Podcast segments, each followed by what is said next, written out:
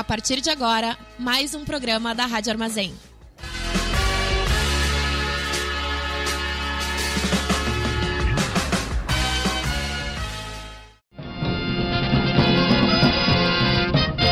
Começa agora o informe semanal da Fundação Tibico Altair de Verdades e Segredos.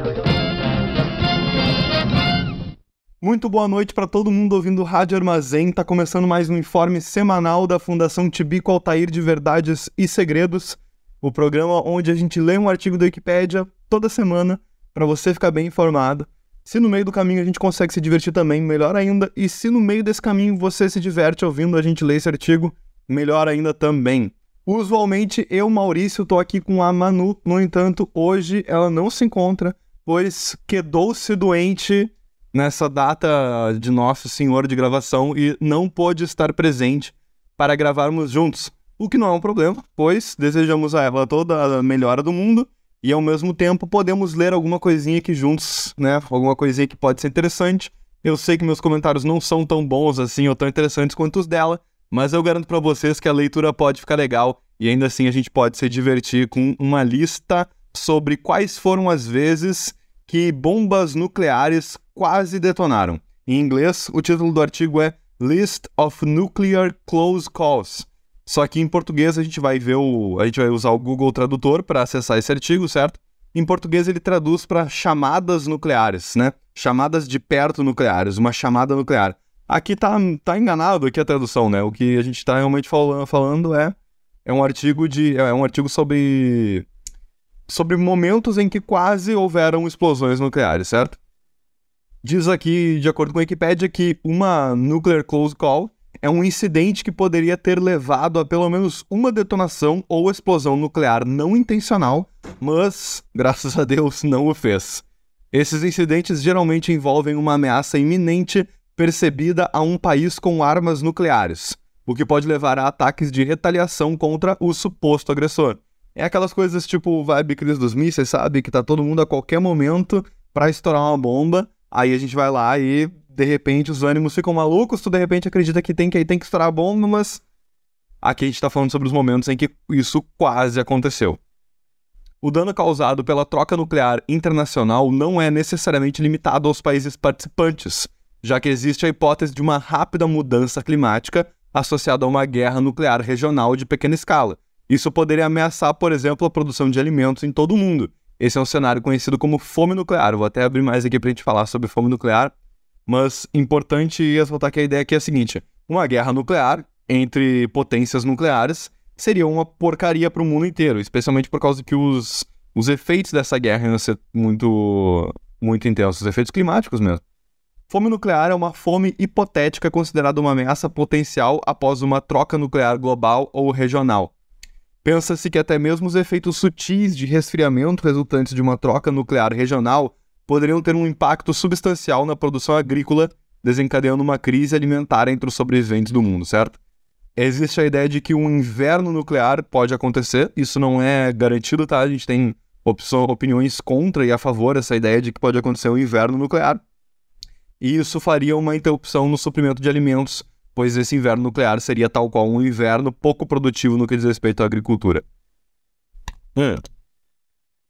Voltando então a falar sobre nuclear close calls.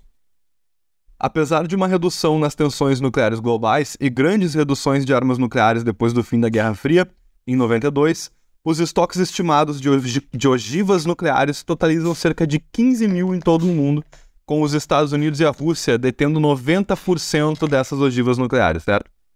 Embora seja difícil encontrar detalhes exatos sobre muitas ameaças nucleares, a análise de casos particulares destacou a importância de uma variedade de fatores na prevenção desses acidentes. A galera tá preocupada aqui com como prevenir um acidente de um disparo nuclear sem querer, né?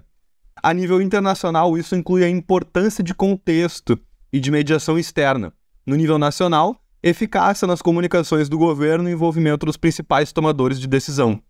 No nível individual, o papel decisivo desses indivíduos em seguir a intuição e tomar decisões prudentes, muitas vezes violando o protocolo, deve ser aí mais pensado, mais estabelecido.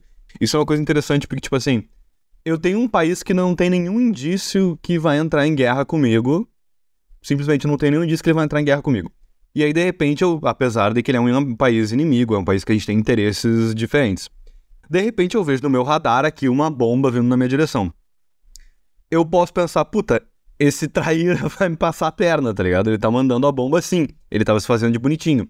Então tem um problema na guerra, que é o lance de que a guerra envolve certo segredo e certa estratégia, né? Essa ideia de contexto e de mediação externa. Eu não posso avisar alguém e dizer. Quer dizer, eu posso, né? Usualmente se faz esse tipo de coisa, inclusive. Mas, por exemplo, avisar alguém e dizer: olha, eu vou bombardear a tua cidade. Dá o jeito aí se tu não fizer tal coisa. É uma ameaça, né? Em certo sentido, também ajuda a pessoa a se preparar. Mas, enfim.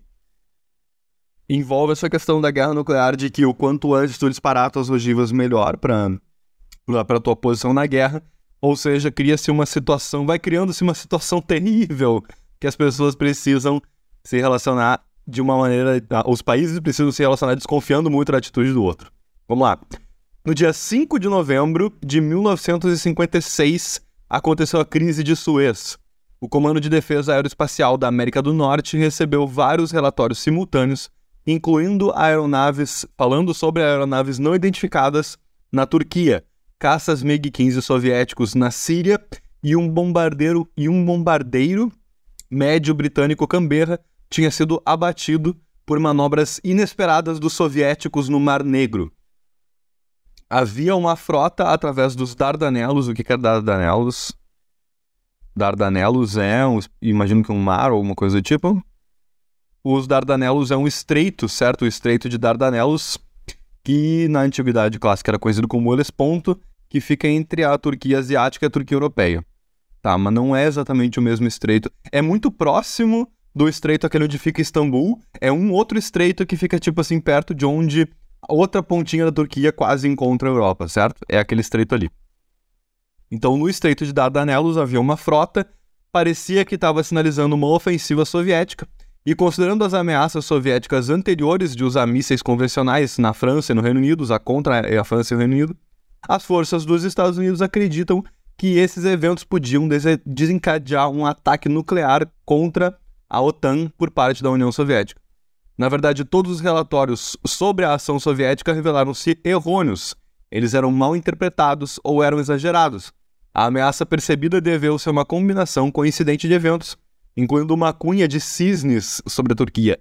Deixa eu ver se não é um problema de tradução. É literalmente um é literalmente um coletivo de cisnes que estavam vo voando sobre a Turquia, certo? Tava tendo também uma escolta do presidente sírio, o Shukri al-Quatli. Ele estava voltando de Moscou, então tinha os, os aviões fazendo uma escolta a ele. E um bombardeiro britânico tinha sido derrubado, na verdade, por problemas mecânicos, certo? O bombardeiro, um bombardeiro britânico estava tendo problemas mecânicos e por isso ele caiu além de que a União Soviética estava fazendo exercícios já programados, já avisados que ela ia fazer esses exercícios militares. Ou seja, uma confluência de cisnes, problemas mecânicos, a escolta do presidente sírio e exercícios programados e planejados pelos soviéticos fizeram com que os Estados Unidos achassem agora, começou. Em 1956 já estava tipo assim, começou, é agora. No fim das contas, não dispararam bombas nucleares, mas chegaram muito perto de fazer isso e poderiam ter feito. Alguém deu. Alguém, né? Alguém se, se ligou que era melhor esperar mais um pouco antes de fazer merda.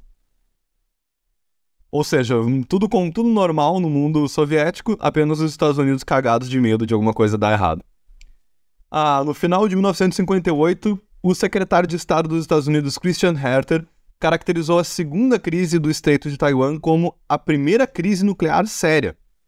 Nesse conflito, a República Popular da China bombardeou as ilhas de Kinmen, que fica Queimói, e as ilhas Matsu, que ficam na costa leste da China continental, no Estreito de Taiwan, para libertar Taiwan do Partido Nacionalista Chinês, também conhecido como Kuomintang, o KMT. Pra e para investigar a extensão da defesa dos Estados Unidos no território de Taiwan. Uma batalha naval também ocorreu em torno da ilha de Dongding quando a marinha, a marinha do, da China repeliu uma tentativa de pouso anfíbio da Mar... a Marinha dos Estados Unidos. A Marinha da China. Porra. A Marinha da a Marinha da, de Taiwan, na verdade, aqui tá ROC, né? Que é a, a sigla que se usa para falar de Taiwan. A Marinha de Taiwan repeliu uma tentativa de pouso anfíbio da Marinha da República Popular da China. Ou seja, Taiwan e China deram um, Taiwan e China tiveram ali um desconforto, para usar uma expressão. A China literalmente chegou a bombardear algumas ilhas que ficam próximas do, do próprio continente. Pelo que eu entendi, esse bombardeio não teve vítimas, senão estaria descrito isso aqui. Deixa eu ver, segunda crise do estado de Taiwan. Acredito eu que não tenha tido vítimas. Ah, essa segunda crise do Estreito de Taiwan foi quando a República Popular da China bombardeou as ilhas que a gente comentou ao longo do leste da China continental. Então era próximo do Estreito de Taiwan, só que era só que era ainda China continental, certo? Estavam estava, ah, ele está, a China estava destruindo instalações militares que a, a República da China, né, a maneira como costumam chamar Taiwan, o como Taiwan, Taiwan estava construindo instalações militares nessa região e aí a República Popular da China foi lá e bombardeou estas instalações. Aí foi coisa séria, aí estava inclusive rolando ali uma questão. De acordo com o secretário de Estado, foi a primeira crise nuclear séria realmente. 5 de outubro de 1960, equipamentos de radar em Thule, na Groenlândia, interpretaram erroneamente um nascer da Lua na Noruega como um lançamento de míssil soviético em grande escala. Ao receber um relatório do suposto ataque, o NORAD entrou, o NORAD entrou em alerta máximo. No entanto, dúvidas sobre a autenticidade do ataque surgiram devido à presença do líder soviético Nikita Khrushchev na cidade de Nova York, como chefe da delegação da União Soviética nas Nações Unidas. Veja bem, as Nações Unidas estavam tendo um encontro na cidade de Nova York. O líder soviético Nikita Khrushchev estava em Nova York, certo? E ainda assim os caras viram o nascer da lua, tipo, a partir da Groenlândia, eles viram a lua nascendo e acharam que isso era um míssil soviético, cara. Uh, 5 de outubro de 1960.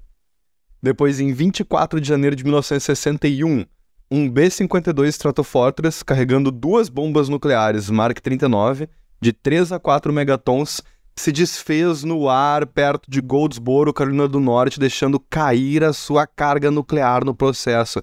Cara, que viagem! Era um avião levando bombas nucleares, possivelmente para teste, eu imagino, fazendo testes, né? E, deix e deixou cair o, a bomba, velho. Quer dizer, o, o, avião inteiro caiu, a bomba foi-se junto, né? O piloto em comando, Walter Scott Tulloch, ordenou que a tripulação ejetasse a 9 mil pés, 2.700 metros. Cinco tripulantes ejetaram ou saltaram da aeronave com sucesso e pousaram com segurança. Outro ejetou, mas não sobreviveu ao pouso e dois morreram no acidente. Informações que foram desclassificadas, foram tornadas públicas em 2013, mostraram que apenas um único interruptor evitou que a bomba detonasse e espalhasse fogo e destruição por uma ampla área. Uma avaliação especializada escrita em 22 de outubro de 1969 por Parker F. Jones o supervisor do Departamento de Segurança de Armas Nucleares no Sandia, no Sandia National Laboratories relatou que, aspas, um simples interruptor de baixa voltagem com tecnologia de dínamo se interpunha entre os Estados Unidos e uma grande catástrofe, fecha aspas. E que parece crível que um curto-circuito na linha ARM durante uma ruptura da aeronave no ar poderia ter resultado em uma explosão nuclear. Cara, é que viagem. O cara, tipo, o, o, uma parte do circuito da bomba ali conseguiu não falhar e segurou a explosão. Mas uma bomba literalmente caiu do céu, tá ligado?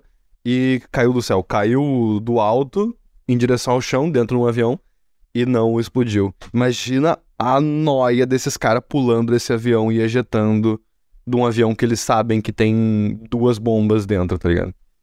Porra, intenso. Dia 24 de novembro de 1961, a equipe do quartel-general do Comando Aéreo Estratégico perdeu contato simultaneamente com o NORAD e vários locais do sistema de alerta antecipado de mísseis balísticos. Como essas linhas de comunicação foram projetadas para serem redundantes, independentes umas das outras, a falha de comunicação foi interpretada como uma coincidência.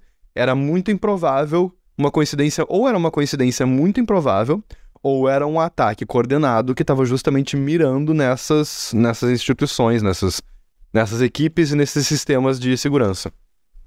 Então, o sistema de alerta antecipado preparou toda a força pronta para decolagem antes que a aeronave já suspensa confirmasse que não parecia haver um ataque. A aeronave já suspensa, a aeronave já no ar, né, já voando.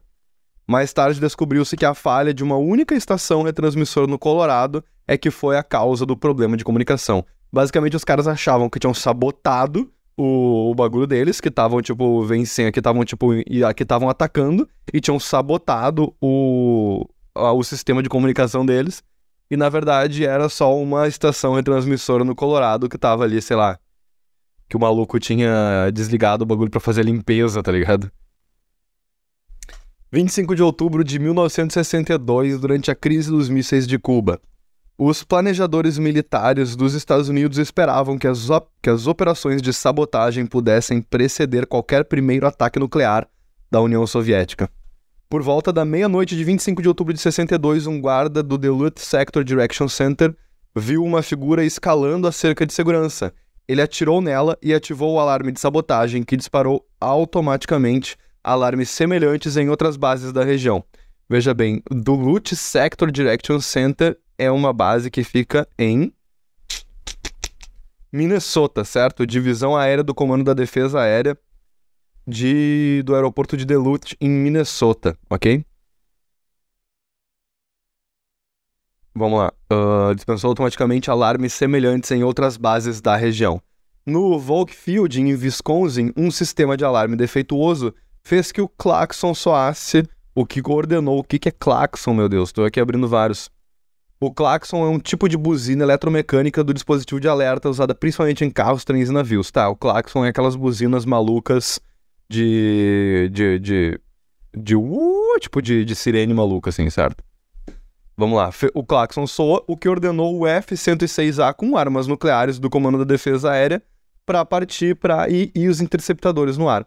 Os pilotos foram então informados de que não estavam tendo exercícios de alerta e, de acordo com o cientista político Scott Sagan, aspas, eles acreditavam plenamente que uma guerra nuclear estava começando.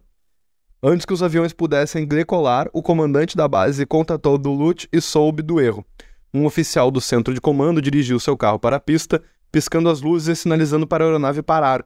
O intruso foi descoberto que, na verdade, era um urso. Caralho, que ódio. Um urso estava escalando durante a crise dos mísseis de Cuba, tipo, estava acontecendo a crise dos mísseis de Cuba e um urso estava escalando e estava, estava ali, tipo, nas, nas, nas, nas cercas de um de uma base de uma base militar. Isso fez com que os caras ativassem o alarme de segurança e em outra base militar um sistema defeituoso fez com que um alarme específico disparasse. Cara, que viagem. Esse alarme específico ordenava o ataque. E aí os caras foram lá e, e, e pre pretendiam atacar pelo visto, tá ligado?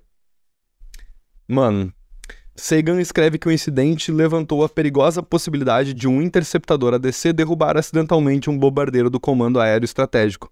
As tripulações de interceptadores não receberam informações completas sobre os planos do mover bombardeiros para bases da dispersão, como Volkfield, ou as rotas classificadas voadas por bombardeiros em alerta contínuo, parte da operação Chrome Dome. Documentos ADC desclassificados revelaram posteriormente que o incidente levou a mudanças no sistema de alerta Claxon para evitar uma recorrência. É complicado.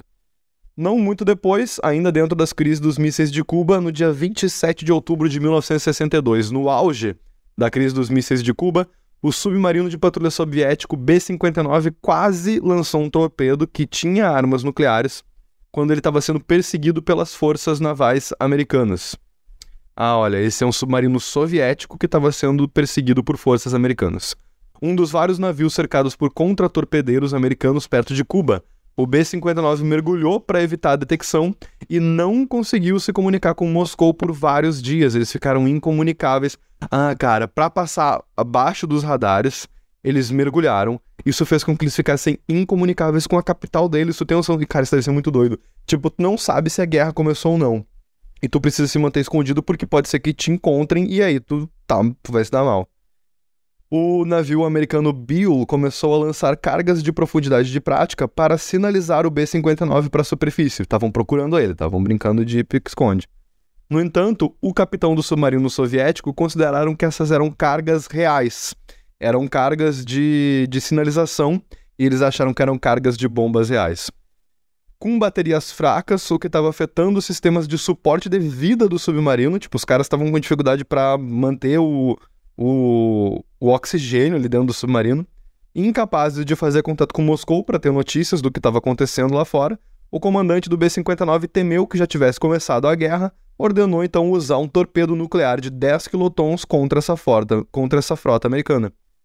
O Zampoliti concordou, não sei o que é Zampoliti, deduzo que seja algum outro tipo de comandante militar, só que o chefe de gabinete da flotilha, o, se o segundo no comando dessa flotilha, o Varsily Arkhipov, recusou a permissão para lançar.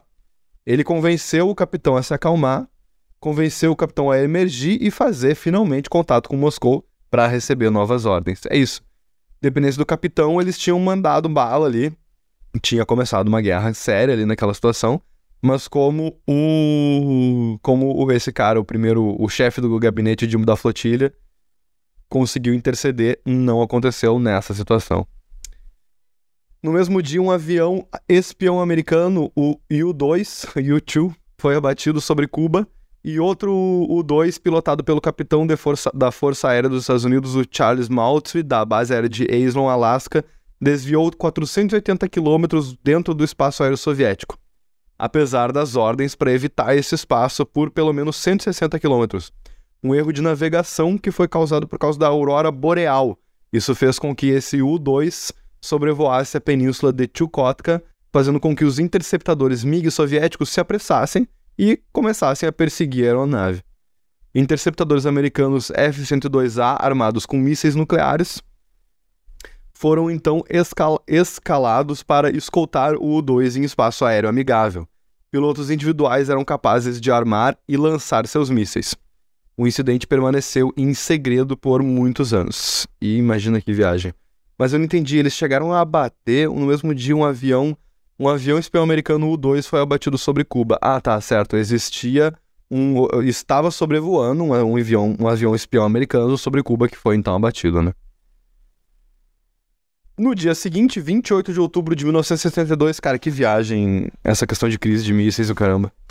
No dia seguinte, 28 de outubro de 62, antes do amanhecer, uma ordem equivocada foi emitida na base aérea de Kadena, Okinawa, para locais de mísseis nucleares em Okinawa lançar todos os seus mísseis nucleares. Nenhum foi lançado. Uma equipe responsável por quatro mísseis no aeródromo de Bolo, em Omitan, relatou que os códigos da ordem estavam em ordem. Mas o oficial local responsável não confiava na ordem, em parte porque apenas um de seus quatro mísseis foi direcionado à Rússia, e ele não viu lógica porque mísseis seriam lançados contra a China e também porque a prontidão estava no DEFCON 2 e não no DEFCON 1. Eu não entendi direito por que, que, por que, que essa ordem foi enviada, mas chegaram a tentar enviar essa ordem pelo visto e o e o cara decidiu não não não não atirar. Agora, interessante falar de DEFCON, esse aqui foi um dos primeiros. Esse é o último aqui da lista que tem a ver com a crise dos mísseis, né? não teria motivo para chamarem uma base em Okinawa para rea reagir, por causa que a situação era principalmente com a Rússia e não com a China. Lembrando que a Rússia e a China eram, na época, ainda são, claro, sempre foram, dois países diferentes com dois interesses diferentes, né? A China não fazia parte da União Soviética. O DEFCON são protocolos de prontidão de defesa, são estados de alerta utilizados pelos Estados Unidos. Então eles vão do 5 até o 1. Tu não vai utilizar, por exemplo, antes de tu falar para usar uma bomba nuclear, tu vai falar, olha, estamos em DEFCON 1. Então eles estavam em DEFCON 2. Antes de mandar atirar com bomba nuclear, tu vai falar, ok, agora passamos até DEFCON 1 e aí vai ter uma outra sinalização que vai ser o início da guerra nuclear, entende? Quais são as condições? Achei isso interessante, achei legal. O DEFCON 5 é desaparecer, certo? É o estado mais baixo de prontidão, é a prontidão normal. Deixa eu ver se tem uma tem página em português para isso, para a gente não precisar usar a tradução. Vejamos o original em linguagem português, por favor. Dá, dá-me aqui. O DEFCON 5 é a fade out, menor estado de prontidão. O DEFCON 4 é a maior vigilância da inteligência, medidas de segurança reforçadas, uma prontidão acima do normal. DEFCON 3 é um aumento da força acima do necessário, a Força Aérea, por exemplo, precisa estar sempre pronta para ser mobilizada em 15 minutos. Esse é o DEFCON 3. O DEFCON 2, as Forças Armadas têm que estar pronta para se engajar em combate em menos de 6 horas. Ou seja, em 6 horas o cara já tem que estar no front pronto para lutar. Esse é o DEFCON 2. o próximo passo é a guerra nuclear. DEFCON 1, a guerra nuclear é iminente ou já começou, tem que estar sempre em prontidão máxima em resposta imediata. Não interessa o que aconteça. Eu queria saber quais são os gatilhos para isso. Mas eu acredito que não tem aqui na Wikipedia não tem quais são exatamente os gatilhos, mas é isso, são essas sinalizações, certo? História, por exemplo, a gente chegou no DEFCON 2 tanto durante a crise dos mísseis cubanos, quanto durante o. em 1991, durante a Guerra do Golfo, na fase da abertura da Operação Tempestade, certo? Chegamos ao DEFCON 3 durante a Guerra do Yom Kippur, durante a Operação Paul Bunyan, que eu não sei o que é isso. Assassinato. após o incidente do assassinato do Machado em Panmunjom, em 1976. Cara, não sei o que é isso. Eu nunca vou falar desse termo. Alguma questão na Coreia do Sul. Os níveis, de, os níveis de prontidão das forças dos Estados Unidos na Coreia do Sul foram aumentados para DEFCON 3, onde eles perma permaneceram durante a Operação Paul Bunyan. Aparentemente rolou um assassinato na Coreia do Sul que motivou isso, certo? Durante os ataques de 11 de, 11 de setembro também ordenou-se que o DEFCON fosse aumentado para 3 e também foi ordenado um stand-by, um anúncio de um possível aumento para DEFCON 2, que no dia 14 de setembro já foi reduzido para DEFCON 14. Interessante, muito interessante. Parabéns aí o pessoal que organiza seus gatilhos para fazer ou não chamadas nucleares e resolver ou não problemas nucleares. Esses foram os referentes à crise dos mísseis, mas o artigo segue falando sobre outros outros momentos em que estivemos próximos de guerra nuclear e evitamos. Depois da crise dos mísseis, o próximo foi 9 de novembro de 1965, quando o centro de comando do Escritório de Planejamento de Emergência entrou em alerta máximo após uma grande queda de energia no, em todo o nordeste dos Estados Unidos. Foram vários os detectores de bombas nucleares que foram usados para distinguir entre quedas de energia regulares ou quedas de energias causadas por explosão nuclear. Perto das principais cidades dos Estados Unidos, que funcionaram mal, esses detectores tiveram um problema, eles não funcionaram direito, não conseguiram detectar criando a ilusão de que estava tendo um ataque nuclear. Foi percebido a tempo suficiente antes que tentasse responder. Uma poderosa explosão nuclear, acompanhada por uma ejeção de massa coronal, interferiu em vários radares do rádio, em vários radares no rádio, no hemisfério norte, isso no dia 23 de maio de 67. Essa interferência foi inicialmente interpretada como uma interferência internacional dos radares soviéticos, dos radares por parte dos soviéticos. Portanto, já poderia ser considerado um ataque de uma, um ato de guerra, interferindo nos radares do país. Um contra-ataque de bombardeiro nuclear foi quase lançado pelos Estados Unidos, mas, né, era apenas uma explosão solar. Aparentemente, ursos, explosões solares, várias coisas que acabam causando a crença de que estamos num iminente ataque nuclear aqui. Interessante.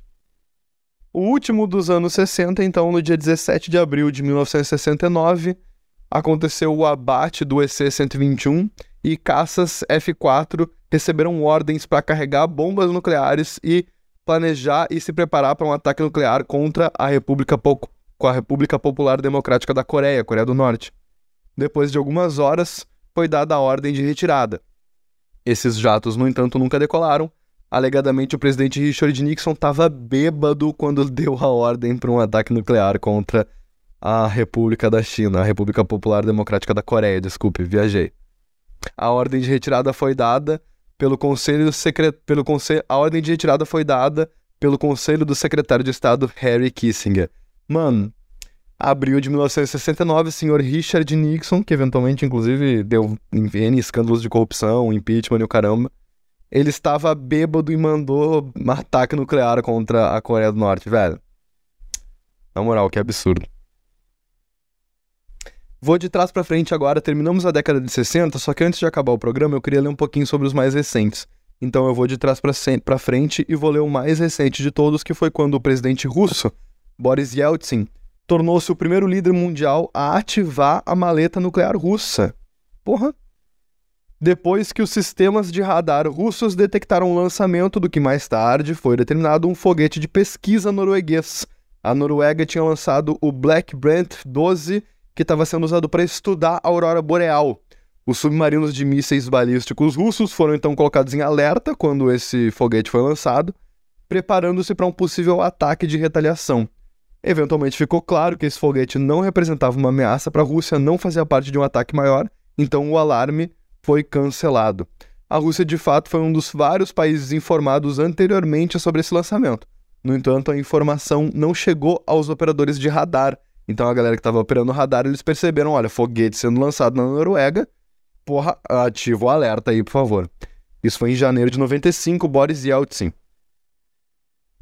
Em 1991, tô indo agora de trás para frente, durante a Guerra do Golfo Pérsico, o Iraque Batista lançou mísseis Scud contra a Arábia Saudita e Israel.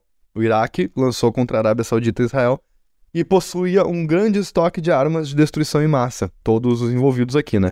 Isso junto, quer dizer, Iraque relativo, eu não tenho certeza se o Iraque na época possuía.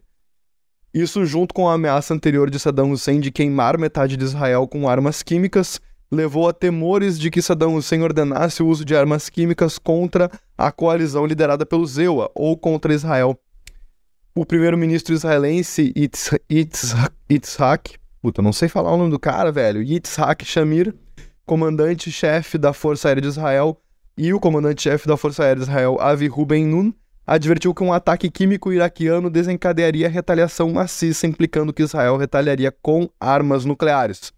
Ao mesmo tempo, o secretário da Defesa dos Estados Unidos, Dick Cheney, e o, genera e o general Norman Schwarzkopf, a primeira-ministra britânica também, Margaret Thatcher, enfatizaram que o uso de armas de destruição em massa contra as forças de coalizão levaria a um ataque nuclear ao Iraque.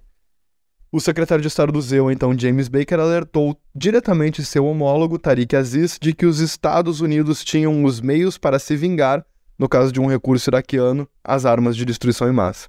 Após a guerra, a Agência de Inteligência de Defesa atribuiu a essas ameaças a dissuasão do Iraque de lançar ataques químicos contra as forças de coalizão. No entanto, Saddam Hussein tinha um plano de contingência, de contingência para lançar ogivas armadas com armas de destruição em massa em Tel Aviv no caso de ele ser cortado da liderança das Forças Armadas do Iraque, ou se o governo iraquiano estava prestes a entrar em colapso, o que quase certamente teria desencadeado uma resposta nuclear por parte de Israel. Em última análise, Saddam nunca considerou essa opção necessária porque nunca sentiu que seu governo estava prestes a entrar em colapso. Mas é isso. Aí em 91 tivemos uma crise durante a Guerra do Golfo, pois o Iraque decidiu que talvez fosse um bom momento para atacar Israel.